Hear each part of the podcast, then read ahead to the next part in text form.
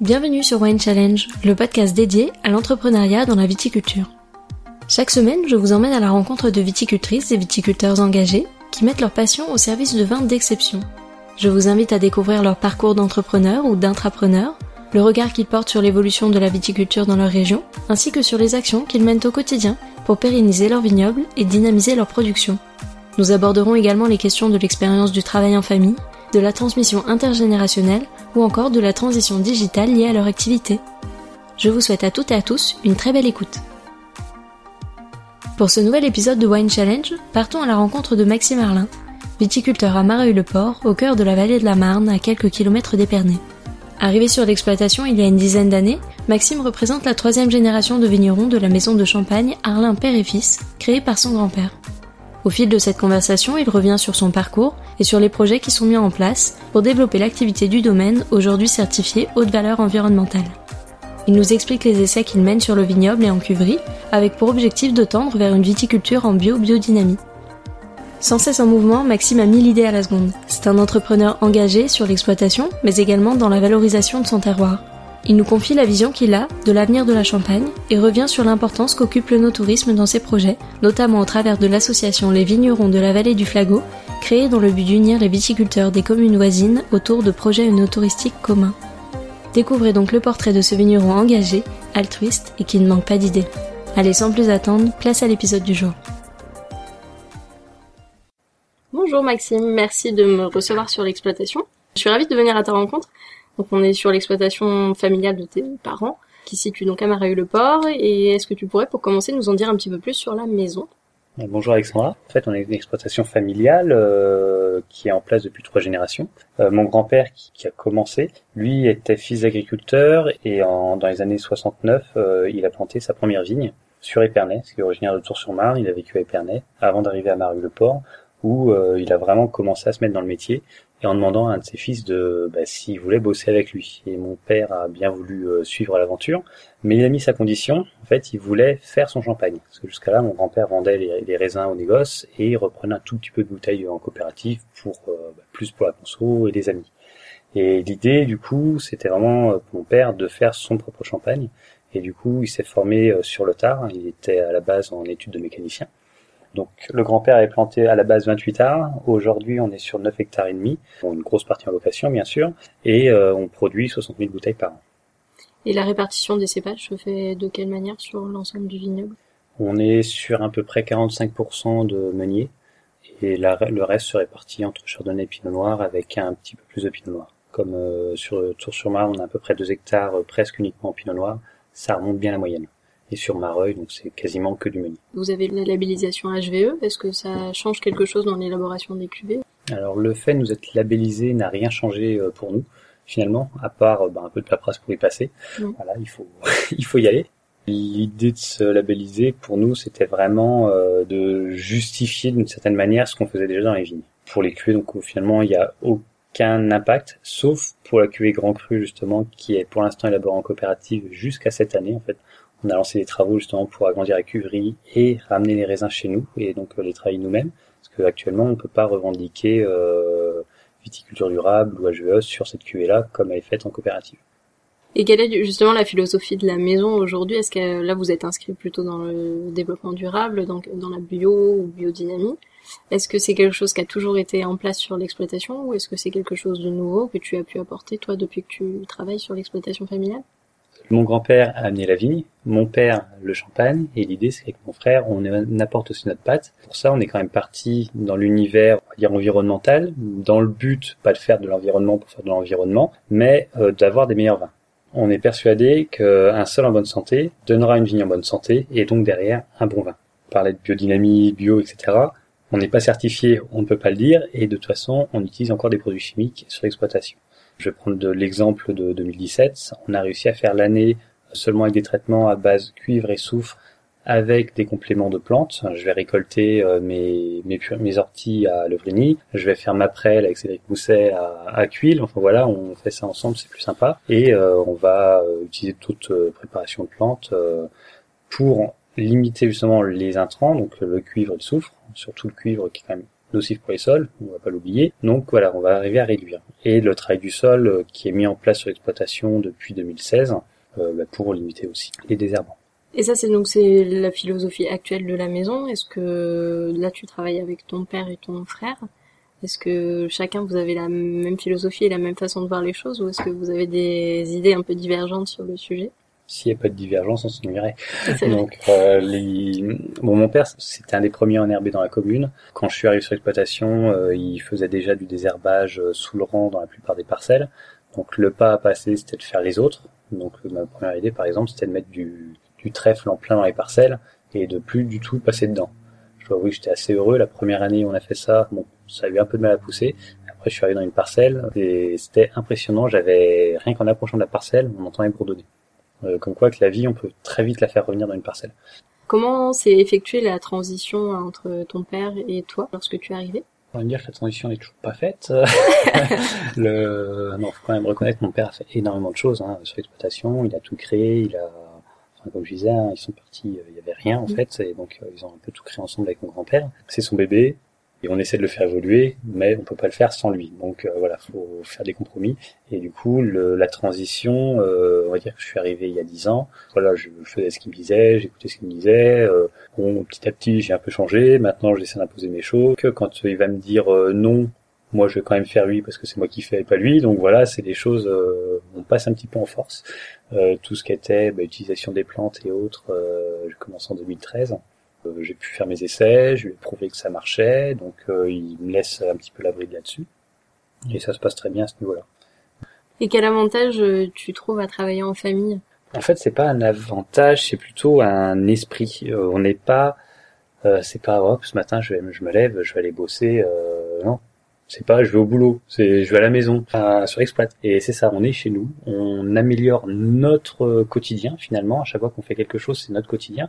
Je me rends compte quand je veux partir en vacances ou autre, c'est pas moi qui vais décider quand je prends en vacances. C'est l'exploitation qui va faire que je peux partir ou je peux pas partir. Euh, là, il y a du boulot, bon, bah, c'est tout, on partira plus tard. C'est une vie. C'est pas un, métier que j'ai, c'est une vie complète en fait, et c'est ce qu'apporte le fait aussi de travailler en famille. Et bon, on s'entend bien, euh, niveau famille, donc j'ai mon j'ai mon oncle qui vient tous les ans au vendange, euh, participer au vendange. Enfin voilà, il y a quand même un esprit familial. Euh, le grand-père et la grand-mère qui viennent tous les midis manger pendant les vendanges. Voilà, c'est on vit famille et voilà, l'exploitation c'est le centre de tout. Entre ton frère et toi, comment ça se passe? Est-ce que vous avez la même euh, philosophie? Ça se passe assez bien, heureusement d'ailleurs. euh, on a les mêmes idées. J'ai envie d'avancer parfois un peu vite. Tout ce qui est euh, bah, travail de la vigne en lui-même, c'est lui qui y est plus confronté parce que c'est lui, il m'a repris sur le tracteur quand il est arrivé. Et donc je suis vraiment content de bosser avec parce que voilà, il a, il va vraiment suivre un petit peu bah, la philosophie que j'essaie d'amener. Il se l'approprie aussi. Et donc euh, voilà, maintenant faut qu'on continue, avance ensemble est-ce que vous avez le même parcours? Est-ce que toi, quel est ton parcours? Tu as fait l'école de viticulture? Ouais, j'ai fait donc un bac euh, STAE qui est devenu STAV euh, à Vise, donc euh, sciences et technologies de l'environnement. Euh, ensuite, j'ai fait un BTS viticulture œnologie qui m'a pas forcément passionné. Je suis vraiment arrivé dans le métier, c'est quand j'ai commencé à bosser. C'est pas quand je l'étudiais. Et c'est aussi euh, quand je suis arrivé au groupe des jeunes que j'ai appris énormément de choses et ça m'a permis aussi, euh, grâce à, je pense à Benoît Tarlan, à Sébastien Mouzon, qui à l'époque euh, proposait pas mal de formations. Ben, j'ai fait des formations sur le, les arômes du vin, du haut sol, enfin voilà, plein de choses hyper intéressantes. Et là, je me dis mais j'ai un métier fabuleux en fait. Et du coup, ben, on continue à, à évoluer, à chercher un peu plus loin à l'école c'est très bien, hein, faut y aller quand même, mais euh, si on veut aller vraiment au fond des choses, faut continuer à se former après. Et pour ma part, c'est là où j'ai préféré apprendre. Parce que là, c'est pas c'est pas la formation qu'elle est à moi, c'est moi qu'elle à la formation, contrairement à l'école. Et tu parles de personnes comme Benoît Tarlan. Euh, est-ce que euh, ils font partie des personnes qui, que tu peux considérer comme tes mentors, ou est-ce que c'est vraiment sur l'exploitation que tu as tiré le plus gros savoir sur la viticulture? Alors j'ai appris beaucoup euh, sur l'exploitation, c'est plus le travail en lui-même. Mon grand-père qui, quand j'étais petit, nous emmenait avec mon frère aux vignes le mercredi matin, euh, des choses comme ça, donc on a appris à tailler tout ça. Euh, par contre, tout ce qui va être, euh, on va dire, méthode un peu alternative ou aller un peu plus dans le fond des choses, oui, ça va être auprès d'autres vignerons qui vont m'avoir montré des voies vers lesquelles j'aurais été derrière. Euh, je vais pas parler de mentor, mais euh, c'est vrai que ça a commencé beaucoup avec Benoît, avec d'autres. Je me suis rapproché d'autres vignerons, bah, enfin toujours via le groupe des jeunes. Hein. On échange en permanence avec les copains sur euh, le fût. J'ai pas appris à faire du fût. C'est en discutant avec les copains, en goûtant une fois du fût, j'ai adoré. Je me suis dit, mais c'est ça que j'aime, par exemple, le chardonnay. Pour moi, faut que ce soit en fût. Ben, voilà, c'est parti un peu de cette idée-là. Voilà, c'est c'est comme ça que ça s'est fait. Et donc tu parles du groupe des jeunes, donc le groupe des jeunes du syndicat des vignerons. Est-ce que ça a vraiment changé ta vision du travail? Qu'est-ce que ça t'a apporté? Aujourd'hui, tu n'y es plus, il me semble, mais tu y es resté pendant huit ans. Est-ce que tu penses que si tu n'y avais pas été, euh, tu aurais la même philosophie aujourd'hui? Je pense que si j'y étais pas passé, je, j'aurais pas été aussi loin, j'aurais pas, euh, j'aurais pas eu cette connaissance forcément. C'est vrai que ça m'a permis de faire beaucoup de choses, euh, rencontrer des gens super sympas. Oui, aussi, c'est l'esprit de partage et mm. d'échange et de rencontres sur lesquelles tu peux t'appuyer aujourd'hui pour ton travail au quotidien. Et est-ce que tu conseillerais aux jeunes qui entreprennent dans la viticulture aujourd'hui, qui reprennent l'exploitation familiale ou pourquoi pas qui en créent une, euh, est-ce que tu leur conseillerais justement de passer par ce groupe-là pour euh, apprendre et élargir euh, déjà le, réseau et puis le cercle de connaissances? Oui, le groupe des jeunes, c'est vrai que pour moi, c'est pas un endroit obligatoire où passer.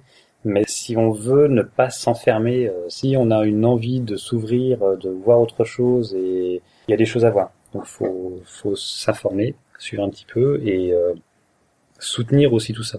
Et comment on y rentre justement dans ce groupe par exemple? Pour les ah. personnes qui sont intéressées? euh, alors pour euh, se rapprocher du groupe des jeunes, il faut contacter le syndicat tout simplement. vous demandez euh, Elise Massin par exemple, qui s'occupe du groupe des jeunes. Et voilà, après fait des réunions sectorielles. Il y a le donc l'AG dont je parlais. tout simplement Facebook. On a créé une page groupe des jeunes euh, on a créé un site internet aussi, euh, vous pouvez vous informer un petit peu, et ensuite il suffit juste de se rapprocher du syndicat. Ça, ça peut donner des mm. idées à certains qui, bah, justement, qui auraient envie de creuser certains sujets et développer d'autres euh, mm. d'autres choses sur leur exploitation, c'est bon à savoir. On parlait tout à l'heure de ton parcours brièvement. Est-ce que toi, tu aurais aimé voyager dans d'autres régions viticoles pour pour apprendre d'autres techniques avant d'arriver sur l'exploitation? Est-ce que c'est quelque chose que tu as eu l'occasion de faire ou pas forcément?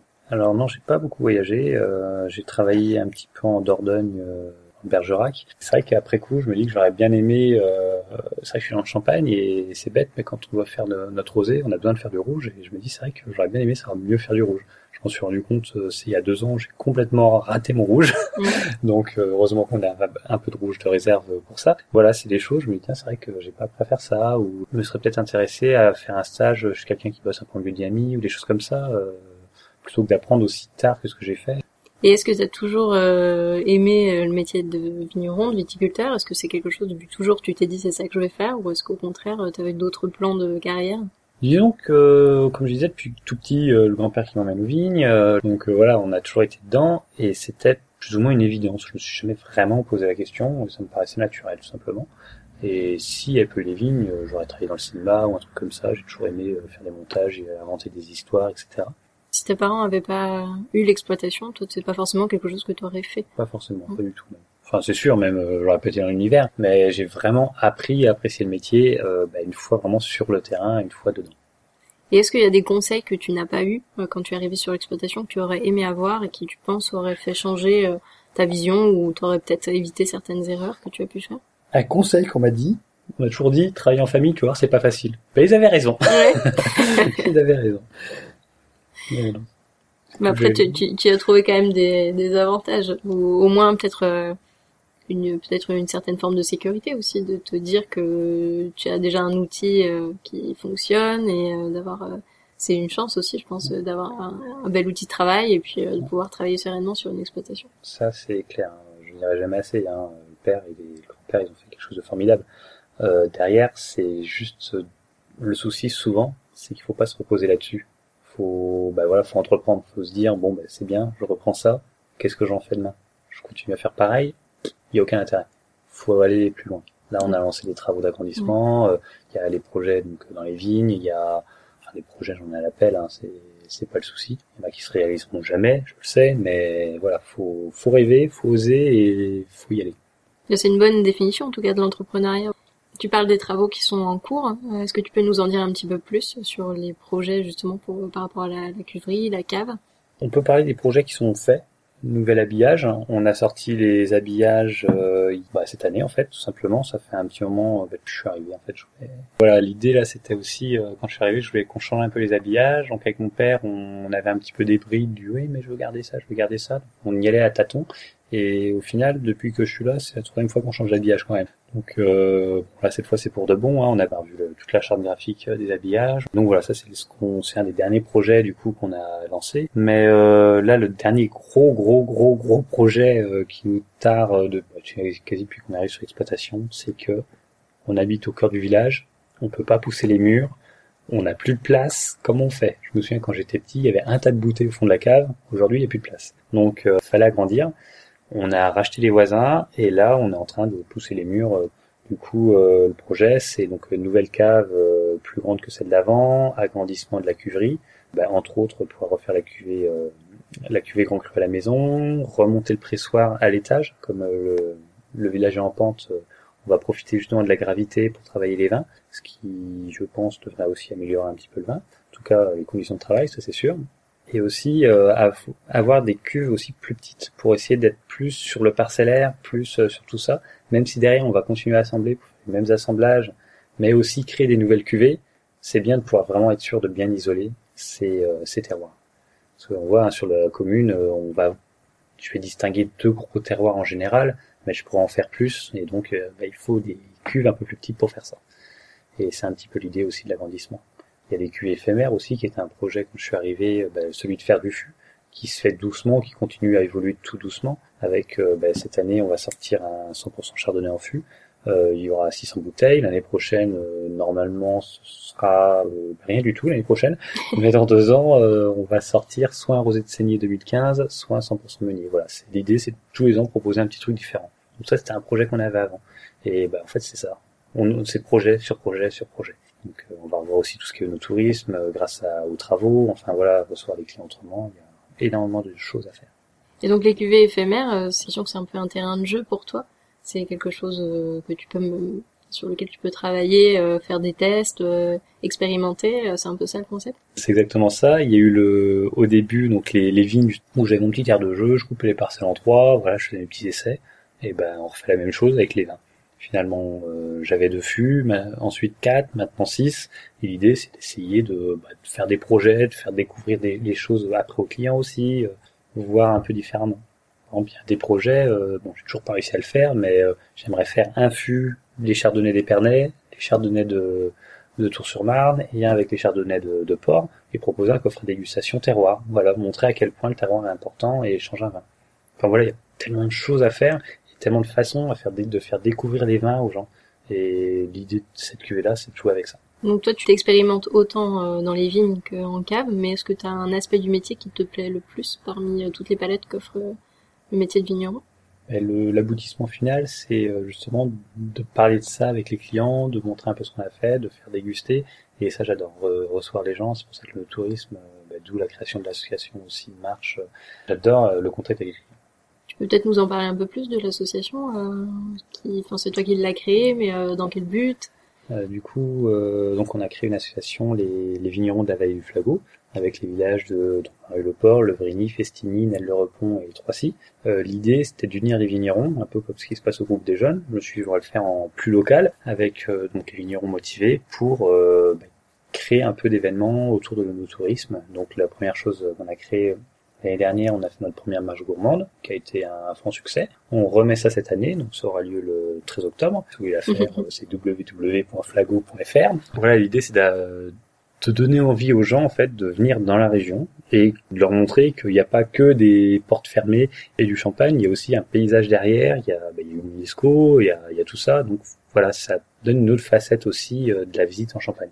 Donc le, le principe de la marche gourmande, pardon, tu m'expliquais, euh, que c'était justement de prendre l'idée d'un repas, mais de le consommer euh, sur par 9 partie, km. sur 9 km. Ouais.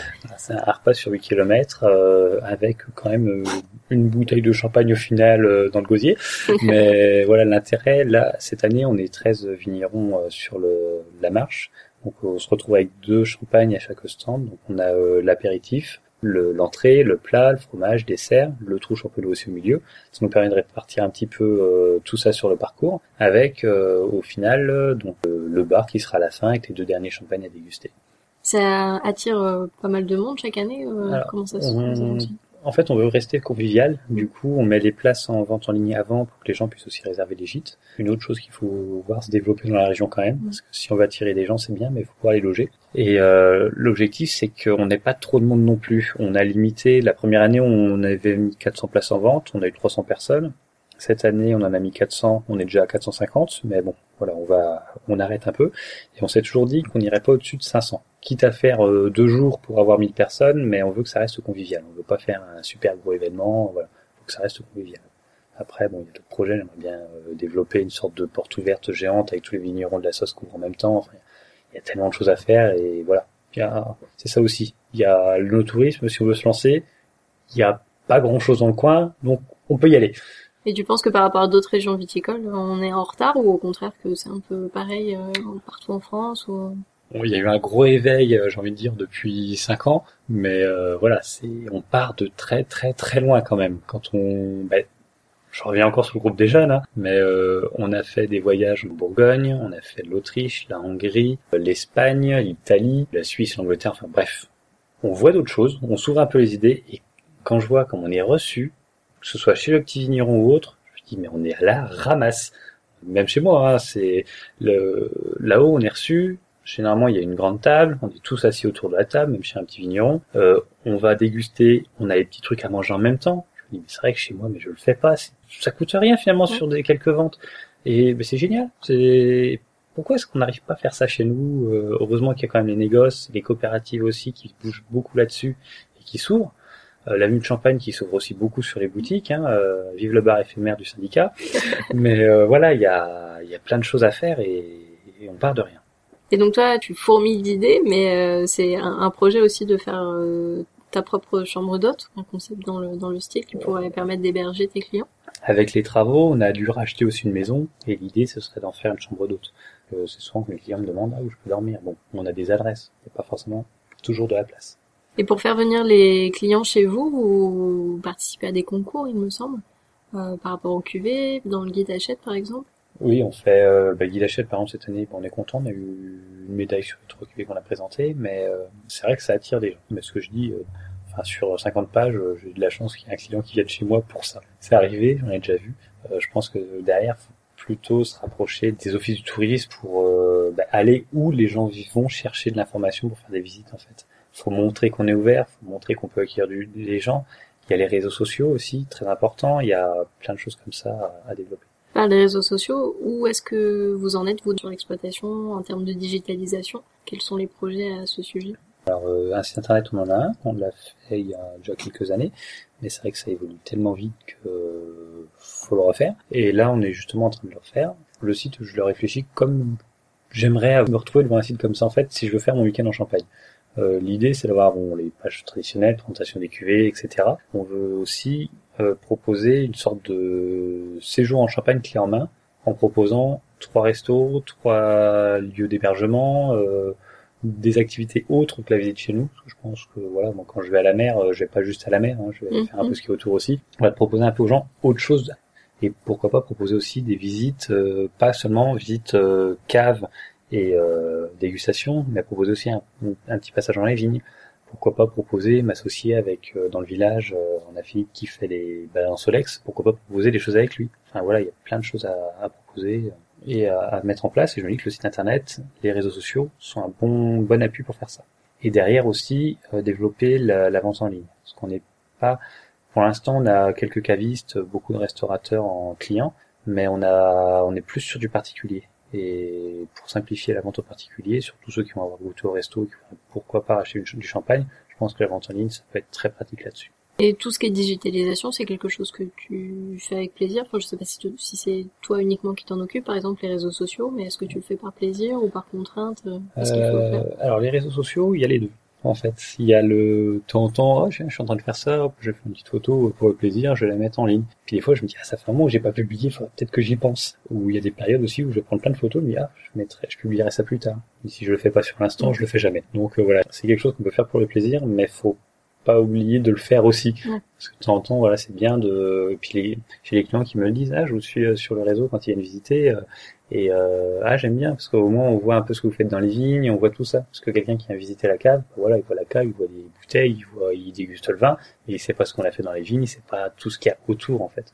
Et c'est le no-tourisme en fait, c'est apporter un peu bah, l'autre euh, partie, ouvrir une porte sur autre chose. Bon après c'est moi c'est vraiment Instagram et Facebook, enfin surtout Instagram, Mhm. Twitter je comprends pas et j'aime pas.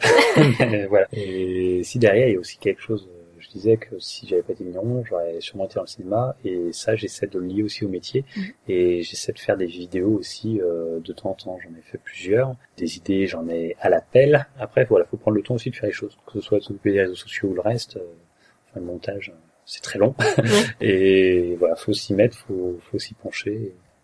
Et là, dernièrement, tu avais sorti une vidéo euh, sur le travail euh, pendant les vendanges, c'est ça? Oui, j'ai fait bah, une vidéo de 2013 que j'ai seulement sortie l'année dernière. Je suis toujours en train d'imaginer des choses. Je me dis pourquoi montrer les vendanges dans une vidéo où on montre juste les vendanges? Bah, j'ai pris une GoPro, je l'ai mise au droit du sol et j'ai fait comme si une souris bah, voyez tout le travail de la vigne, euh, du, du coup de la cueillette jusqu'au pressoir à la fin. Et je crois que c'est une façon un peu plus originale de montrer un peu les choses. Il a rencontré un franc succès, il me semble, donc euh, c'est aussi encourageant euh, Oui, de, voilà, de faire ça et d'avoir un retour positif. Ah, c'est par exemple mon père quelque chose en train de dire voilà tes conneries de vidéo machin bidule par contre quand j'arrive dans le bureau et je vois en train de montrer la vidéo à quelqu'un je me dis bon bah voilà Ouais, c'est ça lui plaît aussi gratifiant. Fait c'est vrai que les vidéos ont beaucoup de répercussions aussi donc euh, et puis le fait que ce soit décalé aussi Et quels sont les prochains projets que tu vas mener? C'est notre tourisme c'est un booster là-dedans euh, les vidéos j'aimerais vraiment m'y mettre plus parce Mhm. que c'est un plaisir pour moi de les faire aussi. Donc voilà, c'est continuer un petit peu les projets. C'est c'est bien d'avoir une montagne de projets mais de temps en temps faut bien en faire un petit peu dans la faut réduire le tas de la montagne en fait. C'est ce qui aide à se lever le matin. Et quelle est ta devise, toi, qui justement qui te pousse à te lever le matin? Faut se faire plaisir faut avoir des projets. C'est ça c'est avoir des projets Quand tu te revois, toi, arriver sur l'exploitation, quel conseil tu donnerais à celui que tu étais euh, il y a dix ans?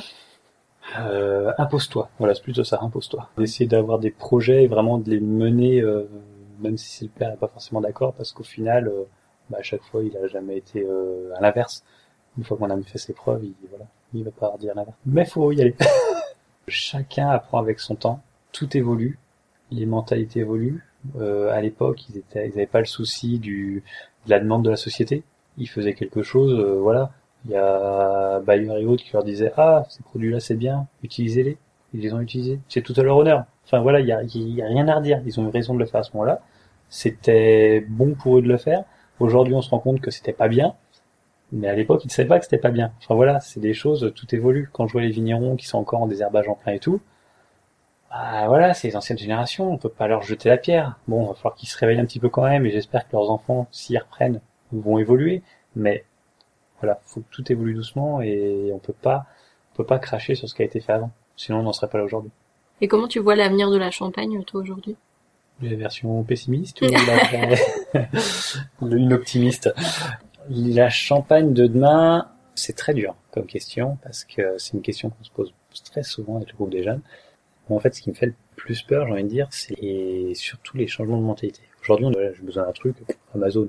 J'habite à la campagne, je vais pas aller à côté dans la grande surface, donc euh, directement Amazon. Je pense que les clients, c'est ça de plus en plus, et c'est des achats euh, coup de cœur. Euh, je sais pas, par exemple, peut-être quelqu'un qui va vouloir euh, mon champagne parce qu'il a entendu parler que j'étais vraiment très bon là. Mais euh, bah, comment il va le trouver mon champagne? Bon, bah, il va falloir qu'il vienne chez moi ou qu'il m'appelle. Ouais, mais bon, c'est chiant, faut faire quelque chose. Bah voilà, il y a la vente en ligne Mm. qui va pouvoir aider. Il n'y avait pas demain, euh, il sera pas encore en ligne demain. Quoique, on est en train de bosser dessus. Mais euh, il y a plein de choses qui doivent évoluer. C'est la vente en ligne, mon père n'en voulait pas. J'ai réussi à le motiver, à lui expliquer que voilà, aujourd'hui, euh, par exemple ce matin, j'ai eu des clients qui sont venus, ils m'ont pris un carton. À l'époque de mon père, les gens ils venaient, ils prenaient euh, six cartons. Pourquoi? Parce que voilà, ils faisaient le stock pour l'année, ils revenaient l'année d'après. Là, celui qui m'a pris un carton aujourd'hui, peut-être qu'il va vouloir goûter autre chose la prochaine fois, il ira prendre un carton ailleurs. Sauf que cette personne-là, j'aimerais bien que la, pas la prochaine fois, mais qu'il en parle à un de ses amis, qui viendra aussi chercher un, un carton chez moi. Et je pense qu'on va avoir de plus en plus de clients qui prendront de moins en moins de champagne. Donc ça va s'équilibrer. Mais voilà, faut arriver à attirer les gens euh, pour ça. Et l'avenir, ça va être ça, donc faut s'y préparer et faut aller en conséquence. Donc, Prendre en compte le fait que les clients vont consommer différemment et ont peut-être d'autres attentes Mhm. aussi aujourd'hui. C'est exactement ça. C'est plus court que tout ce que j'ai dit. c'est ça. L'esprit synthèse. Et si tu devais résumer euh, ton parcours d'entrepreneur en trois mots, quels pourraient être ces trois mots? Pour résumer en trois mots, euh, ben, dans l'ordre, la découverte, découverte du métier, la formation qui s'est faite en fait une fois que j'ai découvert le métier, et la passion. Et est-ce que tu aurais un souvenir de dégustation pour finir euh, cette conversation, euh, que ce soit en Champagne ou ailleurs, euh, qui t'aurait marqué? Souvenirs de dégustation, j'en ai plein. Comme j'ai pas la mémoire des vins, c'est plus l'instant et le moment, et le, moment de partage dont je me souviens.